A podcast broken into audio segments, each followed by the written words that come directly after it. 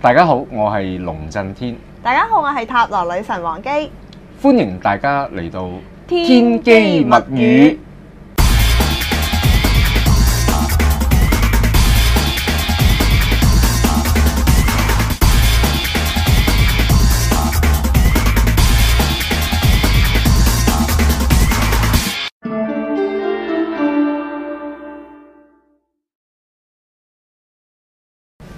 好，咁今集呢，我哋講一啲呢關於提升人緣運嘅技巧。係咁呢，就有啲乜嘢我哋可以做咗呢，就令到所有人都喜歡自己。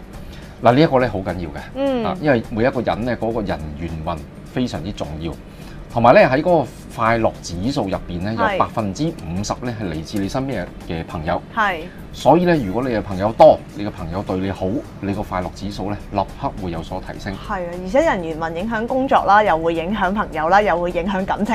係啦，嗯冇 係，錯。所以咧人緣運好咧，所有嘢都順啦。係啦，好嗯咁，我哋睇一睇有啲乜嘢方法咧，可以幫助自己提升個人緣運，等身邊所有嘅人咧都喜歡自己啦。好，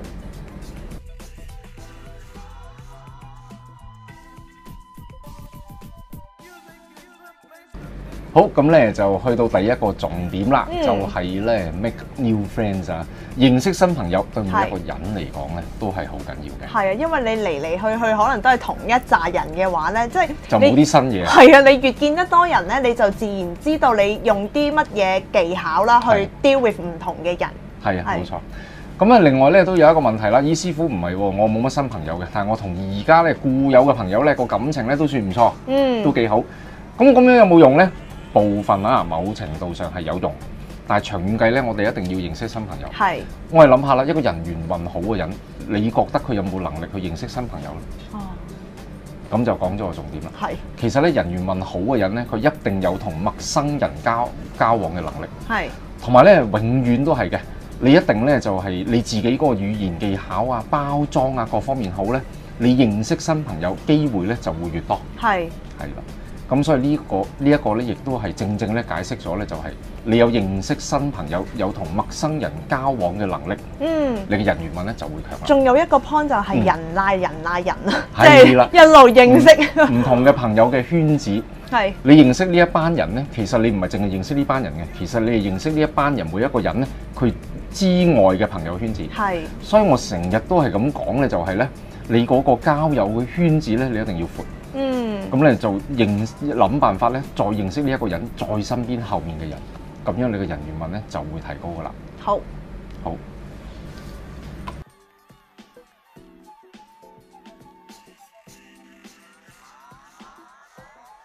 好啦，咁咧就去到第二個重點啦，咁就係一個保持笑容啦，係即係好似我同阿女神而家咁樣啦。 我咁淨係諗到自己，真係就係咁樣 笑，係嗱，笑咧其實背後有好多意思嘅。第一樣咧就代表你個人咧係一個禮貌，嗯第二咧就係你係善意嘅，就唔會話好惡咁樣去對係人。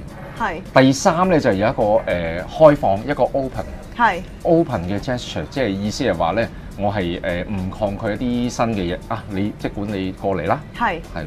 咁呢一樣嘢咧，亦都會喺嗰個吸引力法則入邊，會吸引到一啲身邊嘅人，係同埋咧人咧好似一塊鏡咁樣啊！你嗯諗下，如果你成日都好多怨氣唔開心嘅，係你自然咧你就會吸引到一啲唔如意啊，或者成日抱怨嘅人咧，會嚟你身邊。係啊，同埋我想講，譬如笑啦，笑就係一個行為嚟噶嘛。冇錯，咁變相咧，人哋就會真係可以見到啊，原來你係開心嘅，係一個 visual 嘅功能。係有一啲人咧都會同我咁樣講。係佢話：咦，師傅啊，其實我我人心地好善良嘅，係不過我唔識笑。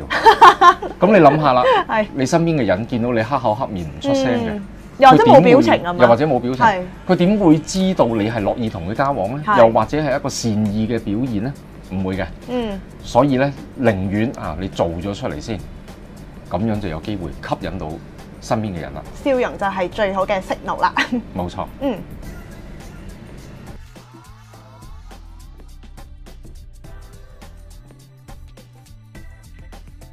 好，咁咧就嚟到第三個重點啦、嗯 b e a good listener。嗱，呢一樣嘢咧好緊要嘅。係我成日都話咧，人同人之間嘅交往對話，你應該咧就係講三十個 percent，係聽咧係七十個 percent，咁咁呢一個比例咧就會係啱啱好。係好多時候咧 就係咁樣，好多時候啲人咧好得意嘅，即係以為啊我要認識啲新朋友啊，或者我要喺圈子度咧我就要講好多嘢啊，先至大家有話題啦。咁其實又未必噶喎，係即係當你譬如去到一個新嘅圈子咧，你反而係聽下對方講啲乜嘢，俾一啲反應咧，你會更加容易去 make 到一啲 friends 嘅。我成日都係咁樣講啦，就係話咧喺成件事入邊啦，你可能你都冇付出過啲乜嘢嘅，嗯，但係你係一個好好嘅聆聽者。咁我身邊亦都有好多朋友啦、網友啦、客人都會咁。我唔知點解同我師傅你咧溝通完之後，我舒服咗好多。哦，係係係，但係其實我可能都冇乜嘢講過嘅，咁只不過係聽佢覺得有人聽佢咧，佢心入邊咧就舒服啦。係正如我哋呢個節目啫嘛，你又未必會講嘢㗎。嗱，而家我哋講，你哋喺度聽啦。係。但係如果我 YouTube 嘅點擊率啊過咗一千萬啦，你覺得我會點呢？我一定會好開心啊！係嚇咁呢個呢，其實就係話你講嘅嘢呢，得到人哋嘅肯定，係咁自己呢，心入邊呢就會開心。第二個重點啦，就係、呢，你永遠都係啊嘅，你一定要聽對方講嘅説話。嗯好多人都誤會咗語言技巧呢，就係、我要包裝自己啊，講得好好啊，其實未必㗎。係你一定要聽對方嘅説話，因應對方嘅説話呢，你講翻啲相對應嘅説話。哦，即係解碼先要解碼先，先要解碼先至知道嗰個人其實諗緊乜嘢。係啦，咁你先至知道有咩説話會令對方覺得舒服。嗯，係係啦，所以呢個都係其中一個好緊要嘅元素嚟嘅。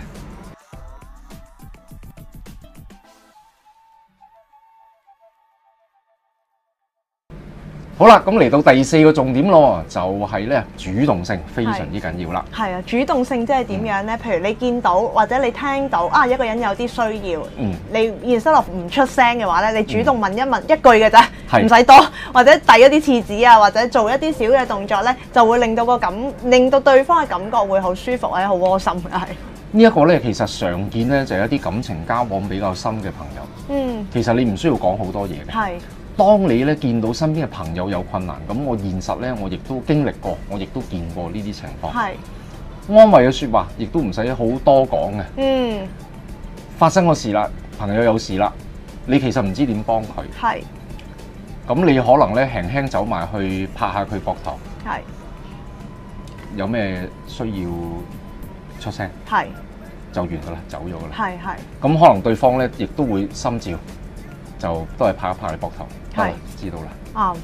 哇！即係呢兩句説話咧，當中隱含嗰個感情同埋友情咧，我覺得係好深厚係嘅，係啦。嗯咁而我過去經歷亦都有試過有幾次咁樣，啊！呢嗯啲咧就係對於自己好親密嘅朋友會咁做啦，係係咪啦？冇錯哦，如果面對住新嘅朋友咧，我哋都會有時候即係留意下對方，譬如啲眉頭眼 額啊，或者都會睇係到睇到或啲者嘢係嘅周喎。圍環境啊，嗯咁、你就會可能有一啲位可能主動去問一問對方，譬如啊天氣熱啊，會唔會嗌杯凍飲啊？ 即係呢啲好簡單好細微嘅嘢。係啊，咁但係對對方就會見啊呢、個人都幾細心，冇錯。 係另外再簡單啲嘅嘢啦，日常生活咁我哋朋友都有機會啦，同事都有機會去飲茶啊、食飯啊。係最常見飲茶，你咪幫人斟茶咯。啊嗱，呢係啊係啊啲你係啊你真係唔好話我做唔到，我留意唔到。係你眼望到對方飲茶，嗱，我有一個朋友，佢咧就招呼好好，俾我哋感覺好好嘅。嗯佢、做乜嘢咧？佢其實做啲嘢真係唔難嘅。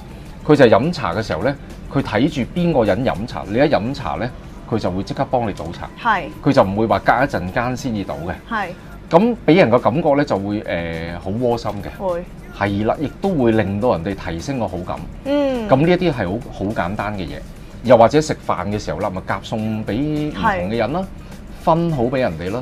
嗱，呢啲係好簡單嘅嘢，千祈唔好話俾我聽啊！我唔做呢啲嘅，我唔慣做呢啲嘅，冇得你唔慣。呢個係一個禮貌，係一個做人處世嘅技巧嚟嘅。都會有一個開朗嘅感覺㗎，係咪？都因為會有一個你主開動朗嘛，正面感覺，係啊冇錯啦。嗯咁呢一樣嘢大家就要留意啦。好，好。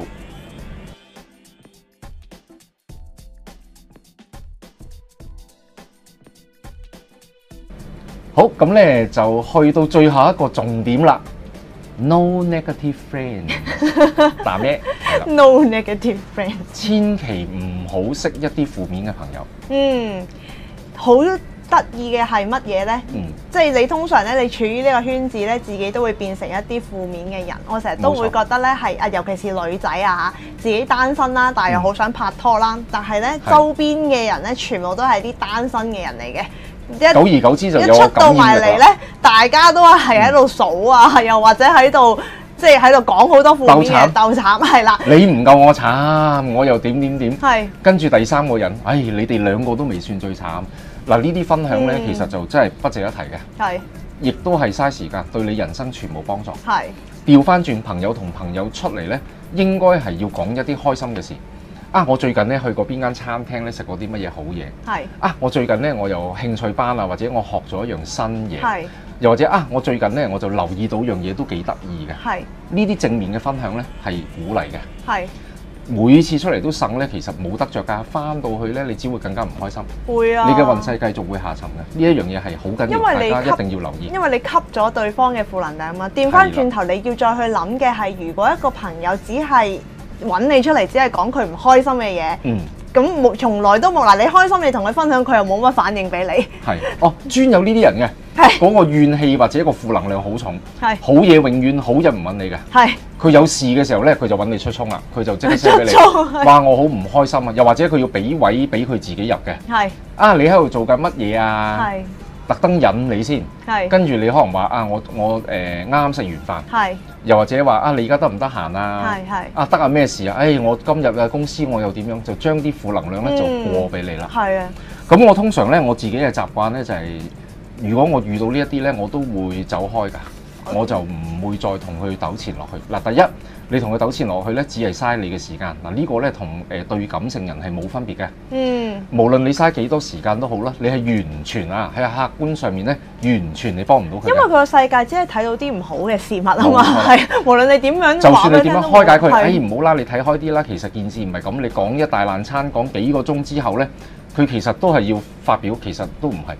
佢哋有個強項㗎，嗯同感性人有一個非常大嘅共通點呢，就係佢哋失憶能力好強嘅。係佢同你講咗幾個鐘呢，佢可以忘記晒你過去幾個鐘講嘅嘢，係然之後由頭又開始講，係哎我好唔開心啊，然之後將啲問題呢又再重複講多次係。。影響到你自己。呢啲人呢，一定要避之則我覺得吉。最緊要係影響到自己，嗯因為你能量付出咗之後咧，你發覺你好似一個黑洞咁樣冇錯掟晒所有嘢落去，係。咁變相咧自己都會唔開心埋一份咯。冇錯。好啦，咁調翻轉啦，咁我哋自己咧，亦都唔應該做呢一啲人。嗯，當你有唔開心嘅嘢，你想同人哋講嘅時候，你自己一定要問自己：咦，到底呢一件事，我應唔應該講俾我嘅朋友聽呢？會唔會影響到對方呢？嗱，如果你咁樣諗呢，你可能你會收翻㗎。嗯係當你收翻嘅時候呢，你嘅人緣文間接加強啦，係。因為唔會呢，你會做到一個哇，個個人都怕咗你㗎。我覺得間中講 O K 嘅，但你唔係次次，嗯即係我覺得好耐不咯。你真係有啲嘢發生咗，我覺得嗯朋友係可以 share 可以分享嘅。可以 share，但係唔係話我成日我就揾唔同係嘅啦朋友 share 十幾廿次，繼續咁 樣唉哎好講，啱喎呢嗯就唔樣應該啊嘢，三次夠啦，我成日講三次。最多三次啊！係記住啊，呢個 magic number 嚇。好，咁咧就今集嘅節目時間又差唔多啦，我哋下一集再見啦，拜拜。拜拜。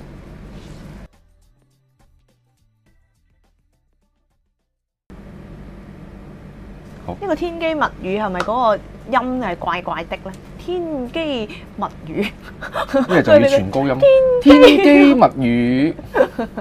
好似但係程多龍時時又低喎，都係天機物語唔會㗎物嘛語，啊冇理由 我哋會物語㗎嘛讀物語。天機物語好 OK，嗯。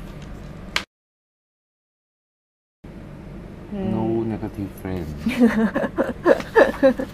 好似冇寫低寫低，no negative friend。打咩？咁做整個音效，噔咁樣個交叉彈出嚟。 No negative friends。你要讀呢個第一個，我之後如果補到先至補，你唔係直情喺度你話 make new friends 咁樣噶？哦，我諗住係打啲字出嚟咯。 哦，即係你唔讀嘅，我以為你特登去揾呢個位要字正腔圓咁樣 make new friends 咁。哦我可能之後先至再加落去。哦，好好好好。